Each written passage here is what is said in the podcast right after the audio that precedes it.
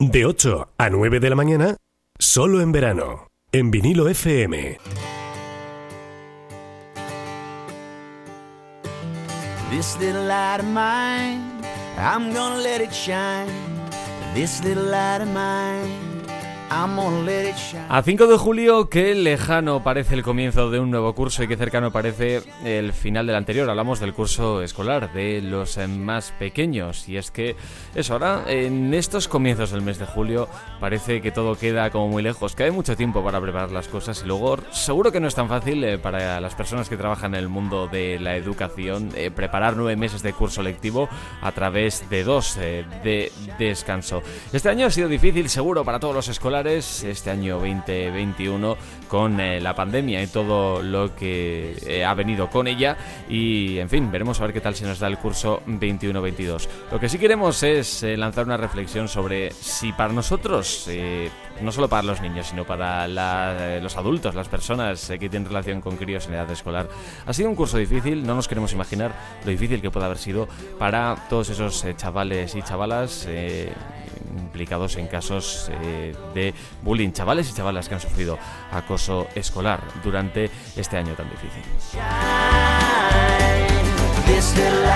Como decía nuestro eh, casi amigo, podemos decir, el deportista de élite e incasable activista en eh, la lucha contra el acoso escolar Iñaki Zubizarreta, ese monstruo con eh, cara de niño que es el bullying y al que tenemos que derrotar. Os contamos todo esto porque desde hace unos días Laredo se convierte en el primer municipio de Cantabria en adoptar un protocolo de sobra conocido que comenzó en la Universidad de Turku en Finlandia, el protocolo Kiva contra el acoso escolar de reconocida eficacia y que ya está presente en varios colegios de países como Bélgica, Suecia, Holanda, Estados Unidos, eh, Francia, también en España y desde ahora también en Laredo y en Cantabria.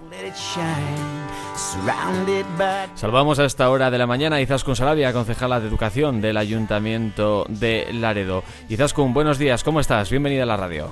Muy buenos días.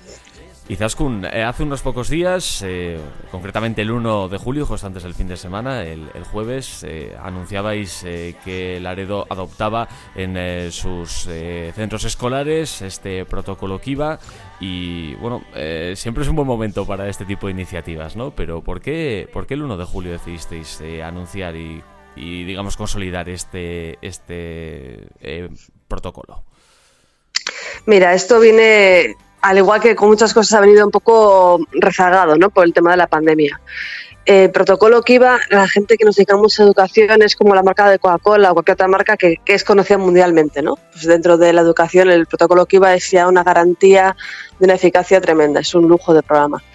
Eh, nada más entrar de concejala, vi que tenía la oportunidad de meterme en este proyecto, no solo para un colegio, sino crear un municipio entero que iba que tenía, imagínate, si con un colegio pues tiene una efectividad muy alta, hacerlo en todo un municipio, pues por la repercusión tan positiva que puede tener. Pero llegó la dichosa pandemia.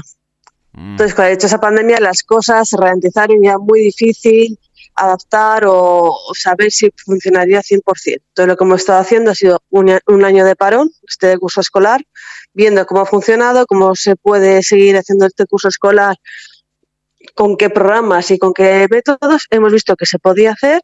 Y como bien decías también, el, este curso escolar ha sido frenético, tanto para profesorado como para alumnado, y hasta el día 30 han estado con claustros, trabajos y demás.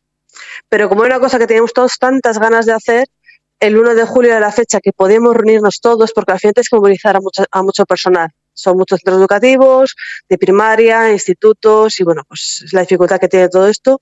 Y por eso fue el 1 de julio. El primer día que pudimos reunirnos eh, fue una reunión general, fue una reunión de trabajo ya, sabemos todos eh, en qué consiste Kiva, sabemos todos que, que, toca, bueno, pues ponernos un poco las pilas. Y, y, hemos empezado a trabajar con, con, el tema del protocolo, por eso fue el 1 de julio. Creo que fue la primera fecha en la que estábamos todos dispuestos a, a ponernos ya. Bienvenido sea en cualquier caso. Eh, Izaskun, ¿en qué consiste exactamente este protocolo Kiva? Yo creo que la parte especial, porque muchas veces cuando hablamos eso de muchos países, pero pues Finlandia, por supuesto, no tiene el sistema educativo que tiene España ni Estados Unidos, pero yo creo que en lo que reside la importancia de Kiva es que han encontrado unos pilares básicos Y esos pilares básicos han sido capaces de adaptarlos a la cultura y a la estructura de cada, de cada centro y cada municipio. En el municipio de Laredo tenemos eh, un centro concertado, tres públicos y dos institutos de secundaria.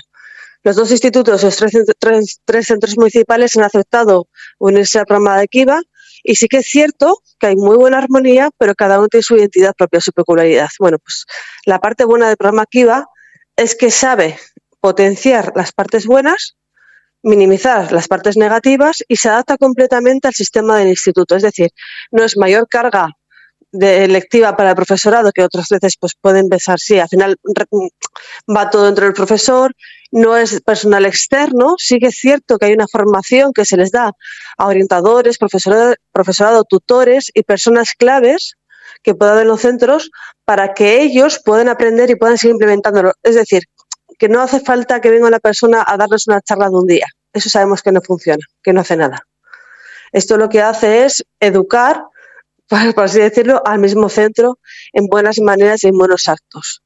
Si hablamos del municipio Kiva, esta parte además entra dentro de una coordinación entre centros educativos. Con lo cual yo creo que la evidencia científica que demuestra el éxito viene muy dada por estas cosas. Saben las cosas buenas que hay y lo adaptan a cada centro. Es difícil, seguramente, Izaskun, no sé cómo lo verás tú, eh, sacar la radiografía del bullying de un municipio o de un colegio por todos los casos que, que hay en silencio, por quizás esa serie de, pequeños eh, actos que nada deseables que, tienen lugar en el día a día y que pues muchas veces no trascienden, pero que sin duda pues pueden ser una carga para, para los más pequeños, pero que ocurren eh, y sin embargo pues eh, siempre está bien, claro, estar, estar prevenidos contra, contra esto. ¿Cuándo podemos esperar a empezar a ver, a ver resultados de, de, este mismo de este protocolo en cuanto se pone en marcha, que entendemos que va a ser en este mismo curso 21-22 ya desde los primeros días de septiembre? Bueno, la educación, eh, todos sabemos que la educación normalmente los resultados suelen ser a medio largo plazo, porque bueno, hay que incubar, hay grupos piloto, clases, y se van haciendo, eh, el primer año se hacen en, de todos los cursos, desde tercero vamos a empezar, creo que además lo vamos a poner en, desde infantil, que va a ser también una novedad, desde infantil y vamos a a irradiarlo también un poco a bachiller, porque está hecho para primaria y secundaria, hasta cuarto de la ESO. Eh, ¿Cuándo se pueden ver los resultados? Pues es difícil decirlo, porque puede ser que simplemente en el primer año veamos muchísimos resultados. Porque, como bien decías, que es, diferente, o sea, es, es dificultoso ver la, radiografía porque muchas veces hay centros que no les interesa que, eh, oye, que, que, tengo un índice alto de acoso y eso queda mal, ¿no? O los niños tienen miedo a denunciar, o se confunde acoso con conflicto, que también suele pasar cuando hablamos de, bullying, cuando hablamos de, acoso escolar, eh, nos tenemos que referir a una acción repetida en el tiempo, no que sea única, intencionada y que haya violencia, me da igual que sea verbal o agresiva. Y ahí es cuando diferenciamos que es acoso escolar, porque hace sea un conflicto, hay algo puntual, que eso sí que se, se supera. Pero ¿cuándo se pueden ver los resultados? Mira, simplemente nada más entrar va a haber una encuesta anónima tanto para profesorado como para alumnado que lo que hace es darnos un mapa de la situación en la en el que se va a ver la convivencia. Que, que sea buena convivencia, mala convivencia, problemática, y ese mismo diagnóstico, ese post se va a hacer después, una vez acabado el curso, en junio y se va a medir.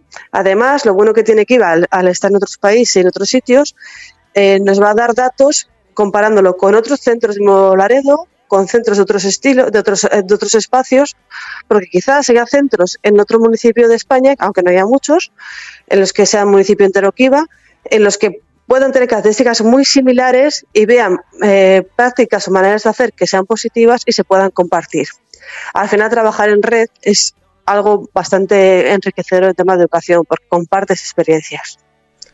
Experiencias eh, que seguro de ahora en adelante pues serán mucho más positivas con este protocolo KIVA que ha adoptado el Aredo como primer ayuntamiento en Cantabria. Izaskun Saladia, concejala de Educación, gracias por atender esta llamada y mucha suerte con todo ello. Muchas gracias, buenos días.